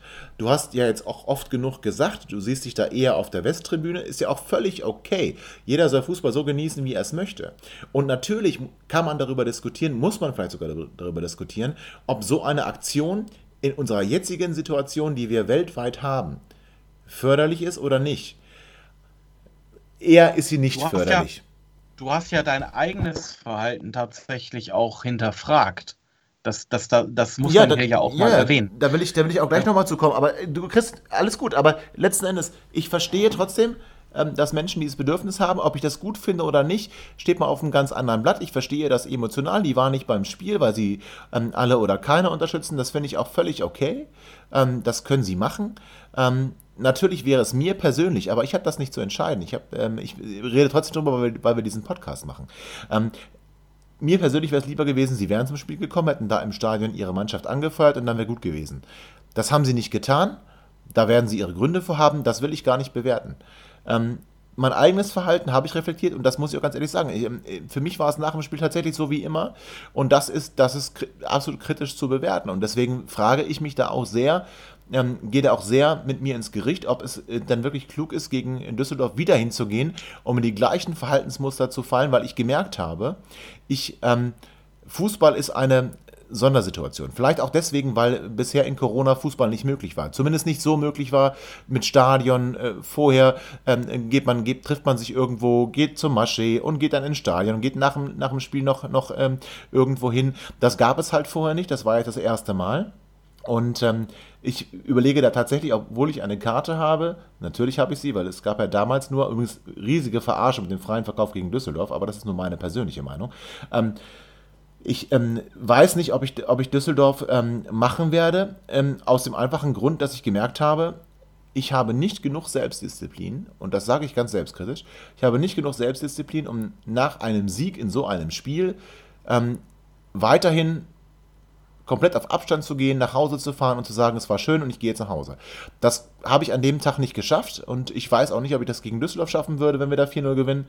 Ähm, und deswegen bin ich da sehr, sehr, sehr am Überlegen, sehr auch am mit äh, mir hadern. Ähm, aber das ist eine ganz persönliche Entscheidung, die muss jeder selber treffen. Ähm, ich, ich weiß es noch nicht, muss ich ganz ehrlich sagen. Und ähm, habe nur gemerkt, und das ist zu kritisieren, das kritisiere ich an mir selbst, weil ich darf ein Urteil über mich fällen. Ähm, es ist zu kritisieren, dass ich in dieses alte Verhaltensmuster, was es nach dem Fußball immer gab, man trifft sich mit den Jungs und man trinkt noch ein, ähm, wieder zurückgefallen bin und wildfremden Menschen in den Armen gelegen habe und das gehört nicht in diese Zeit. Das gehört nicht ähm, zu Corona, nicht zu steigenden Zahlen. Ähm, das war nicht klug und ähm, deswegen vertraue ich mir selbst vielleicht nicht genug, um zu sagen, gegen Düsseldorf habe ich mich da mehr im Griff und ich hätte mich da nicht im Griff und ähm, das, ähm, das gilt es zu kritisieren. Aber, Aber über mich selbst um kann ich das. Um das persönlich nochmal rund zu machen, dann kann ich mich auch wieder hier in die Gruppe äh, zurückspielen, äh, sozusagen. Geh hin. Geh hin gegen Düsseldorf und zeig als Vorbild, auch für alle anderen, die dich im Augenwinkel sehen, zeig, dass es anders geht. Und ich bin auch bereit, sofort, wenn das, das letzte Fehlverhalten von Fans, nochmal, mir ist ganz egal von wem, wenn das letzte Fehlverhalten in Bezug auf die Pandemie bei einem Heimspiel von Hannover 96 war, bin ich auch der Erste, der bereit ist, zu sagen, fand ich damals scheiße, aber ganz ehrlich, das Verhalten, so wie das danach abgelaufen ist, super. Dann nehme ich auch Idiot zurück und asozial zurück, dann war es eben nur ein Ausrutscher. Aber das müssen die Leute beweisen. Und das kannst du dir doch auch beweisen und jeder andere auch. Wir müssen alle den Umgang mit der Pandemie finden, den richtigen Umgang. Und wir machen alle Fehler. Das ist nicht der Punkt. Aber wenn du so selbstkritisch bist, wie du es bist, dann geh hin und dann fungiere als Vorbild und verhalte dich, gib Füßchen oder wie man das heutzutage nennt, oder gib den Ellbogen, anstatt zu umarmen. Und du kannst ja trotzdem dich mit den Leuten auf anderthalb Meter Abstand unterhalten. Äh, du kannst auch ein Bierchen trinken im Stadion nur alkoholfrei, okay. Aber das geht ja alles. Aber dann zeigt, dass es geht. Und dadurch bist du ja im, in dem Sinne ein positiver Spreader, indem du nämlich eine gute Verhaltensweise nach außen trägst und damit vielleicht andere, die auch kippelig sind, überzeugst. Das wäre doch das, im Prinzip genau das, was wir haben wollen. Das finde ich sehr gut. Ja, es klingt, es klingt gut. Nur wie ich gerade sagte, ich, ich, muss, ich muss ja schon noch davon überzeugt sein, dass ich, dass ich ähm, das, was du gerade ähm, skizziert hast, auch wirklich leisten kann. Das, ist, das, das weiß ich halt noch nicht. Deswegen muss ich da nochmal drüber nachdenken, ob ich da, weil ich möchte, also ich wirklich, ich, ähm, ihr wisst das, ich habe es ja auch in der WhatsApp-Gruppe geschrieben. Ähm, ich war da schon am, am Sonntag ähm, und auch jetzt haben wir Freitag, also ich meine, das ist ja schon ein paar Tage her. Und immer noch bewegt mich das, bewegt mich mein eigenes Verhalten. Und man hat ja auch eine gewisse Verantwortung, eine gewisse Verantwortung auch ähm, ähm, aufgrund meiner beruflichen Situation habe ich viel mit alten Leuten zu tun und ähm, da sollte man schon so ein bisschen überlegen, ob man sich, ob man sich ähm, da nicht ein bisschen, ein bisschen zivilisierter, ah, okay, das ist das falsche Wort, ein bisschen ähm, kontrollierter, nicht zivilisierter, ein bisschen kontrollierter verhalten sollte. Und das habe ich, wie gesagt, an dem, an dem Tag vermissen lassen. Ähm, du hast natürlich recht. Ähm, es wäre falsch, dann zu sagen, ähm, ich, ich lasse es, sondern ich sollte eher lernen, damit umzugehen und es dann beim nächsten Mal besser zu machen und äh, hilft mir auf jeden Fall, um, um da nochmal eine, eine Entscheidung und eine Einschätzung äh, zu also eine Einschätzung zu haben, eine Entscheidung zu treffen. Und Finde ich gut, André, dass, dass wir jetzt diesen Bogen auch so, auch so spannen konnten. Jetzt, wenn ich auf die Uhr gucke, haben wir schon wieder eine Stunde 19 Minuten. Ähm, Männer, ähm, es war schön, dass wir es doch spontan hinbekommen haben, dass wir hier ähm, uns nochmal über das Derby ausgetauscht haben. Es war sportlich toll. Das Drumherum haben wir von vielen Seiten beleuchtet. Wir haben viele interessante Umfragen gestartet, auf, de, auf, deren Ergebnisse ich sehr gespannt bin.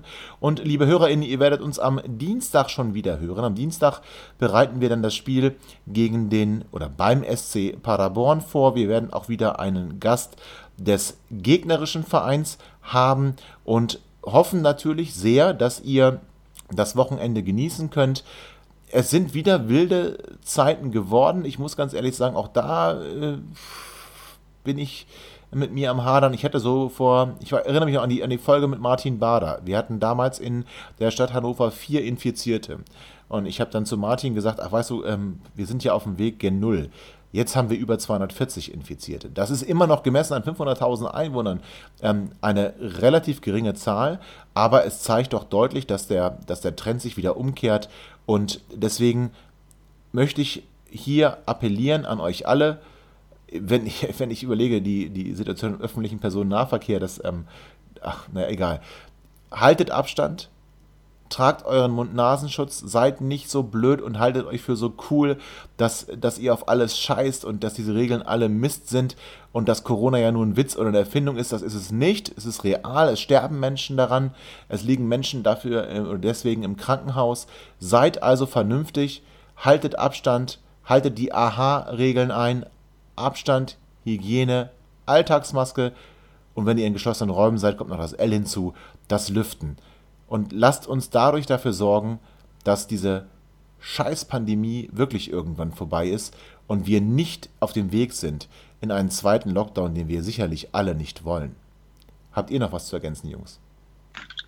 Ich habe Nein, dem ist gar nichts zu ergänzen. Eigentlich müssten wir jetzt hier die äh, Endmusik einspielen. Vielen Dank für die Blumen und gut ist. Aber ich habe noch eine Sache. Ich werde die nächsten zwei Wochen äh, in einem Nicht-Risiko-Ausland meine Zeit verbringen. Bin also gar nicht da. Wünsche euch allen äh, ganz viel Erfolg. Wenn ich wiederkomme, bitte ich, dass ihr mir nur Siege mitzuteilen habt und ich dann vielleicht noch mal in den Podcast eingeladen werde, um zu hören, wie es sich anfühlt als Tabellenführer. Das wäre eine Bitte.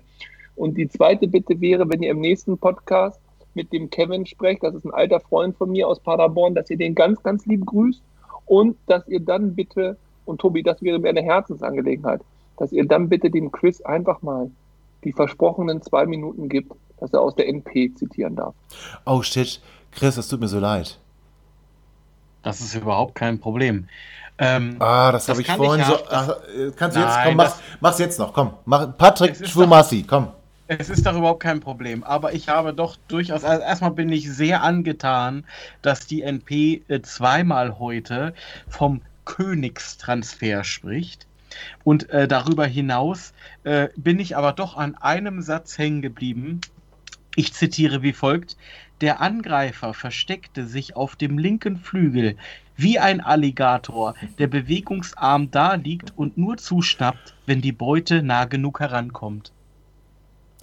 Das Ach. ist doch fast ein poetisches Schlusswort, muss ich ganz ehrlich sagen. Das ist ja, also, das ist ja echt schön. Äh, schönen Gruß an Herrn Tietenberg äh, so viel Lyrik am Abend, die kann man dann auch einfach mal so stehen lassen. Das stimmt völlig. Der nächste Espresso geht auf uns. So, in der Markthalle um halb zehn. So, liebe HörerInnen, vielen, vielen Dank, dass ihr wieder zugehört habt. Bitte sagt es euren Freundinnen, sagt es euren Verwandten, sagt es jedem, teilt uns, liked uns, macht was ihr wollt mit uns, aber verbreitet die frohe Kunde von Hannover 96 und von dem Podcast Vorwärts nach Weit. Passt bitte alle auf euch auf, bleibt gesund und wir hören uns am Dienstag wieder. Macht's gut, bis dahin, ciao. Ihr seid immer noch da? Ihr könnt wohl nicht genug kriegen. So, jetzt aber abschalten.